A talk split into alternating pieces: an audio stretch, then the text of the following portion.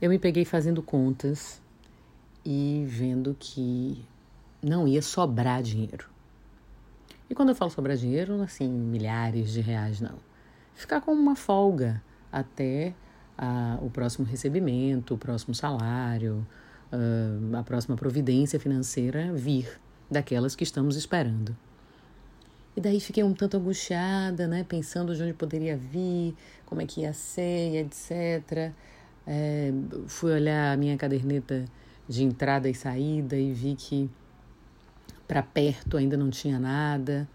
Havia orçamentos, ah, orçamentos espalhados, havia promessas, é, contratos ainda não fechados, coisas ainda não amarradas, grandes possibilidades, mas nada fechado a não ser contar com o fixo né, do mês, que graças a Deus tem. E, e daí, por conta de algumas despesas extras e, enfim, de coisas que acontecem, né, despesas inesperadas, inclusive, é, eu vi que houve esse desequilíbrio na minha balança comercial interna. E aí, imediatamente, logo depois dessa, sei lá, uma hora, duas horas, nesse pensamento né? Com essa vibração baixa e, consequentemente, pensando na escassez, me veio uma informação de uma pessoa, né, de um amigo querido que me deu uma notícia que me deixou muito abalada, assim, porque não tem nada a ver com dinheiro, não tem nada a ver com coisa, uma notícia, enfim, da família dele que ele quis dividir comigo. E imediatamente todo o meu foco foi para isso e de parar de rezar, de intuir, de mandar mantras, é, de fazer meditações para aquela coisa que meu amigo está vivendo nesse momento. E tudo se tornou menor. Inclusive a minha tendência a achar que estava faltando dinheiro. Porque é importante a gente perceber isso, que quando não sobra, não quer dizer que não que, que falte. Entende? não sobrou, mas também não faltou. Então tá tudo certo. É que nem imposto de renda, né?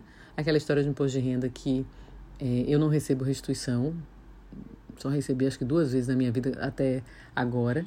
Eu não recebo restituição, mas também não pago imposto de renda. Então tá tudo certo, né? Não tá faltando grana, mas também não tá sobrando.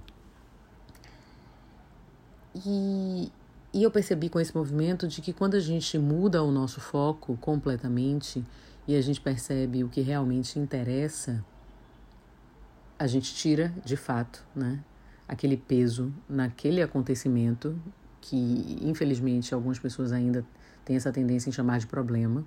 E eu estava nessa energia, né, achando que era um grande problema.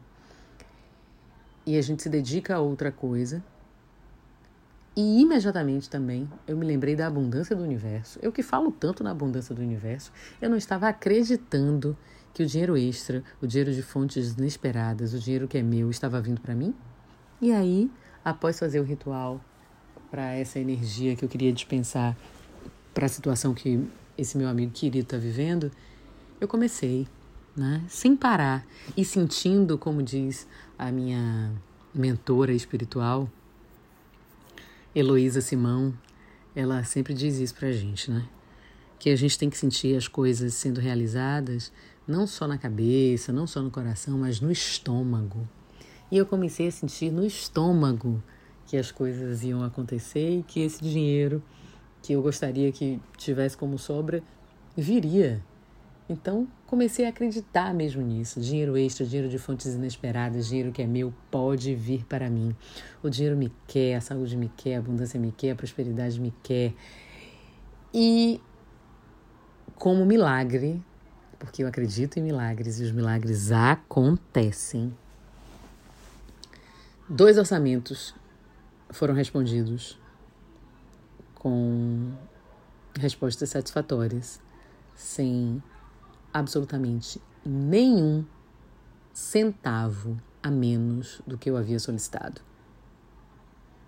Somente ajustando data, pagamento e etc. Na sequência. E a partir daí, eu agradeci ao universo e disse: Estou aberta e receptiva para todo amor e abundância do universo que é meu, chega até a mim. E acabo, senhoras e senhores, de emitir mais um orçamento. E tenho certeza que esse virá com a resposta que eu quero.